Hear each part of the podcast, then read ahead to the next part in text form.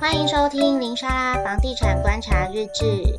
今天的房地产新闻是八月一号可以开始申请的新青安房贷。新青安房贷是政府为首购族推出的优惠房贷补助。那么谁有资格申请呢？只要借款人、配偶以及未成年子女目前名下无房。不一定是第一次买房哦，如果是以前买过，现在卖掉了，名下没有房子，都是可以申请的。那么，如果借款人、配偶或未成年子女名下有共有住宅持分，可是建物面积合计没有满四十平方公尺，仍然是可以申请这个贷款哦。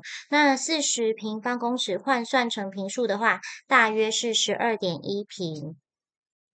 目前承办新青安房贷的银行有台湾银行、土地银行、合作金库、第一华南银行、彰化兆丰以及台湾中小企银等八家公股银行。新青安房贷跟我们旧版的有什么差别呢？第一点就是额度从八百万提升到一千万元，那贷款年限从三十年延长为四十年，另外还有宽限期从三年增加为五年。那要注意的是，这个利率补贴三年的时间，我们大概概算过，如果贷满一千万元，三年下来大约可以省十一万左右，不小补哦。那三年后补贴就会结束喽。到时候如果不满意当下的贷款条件，建议可以转到自己喜欢的银行或是长财往来的银行就可以喽。谢谢大家的收听。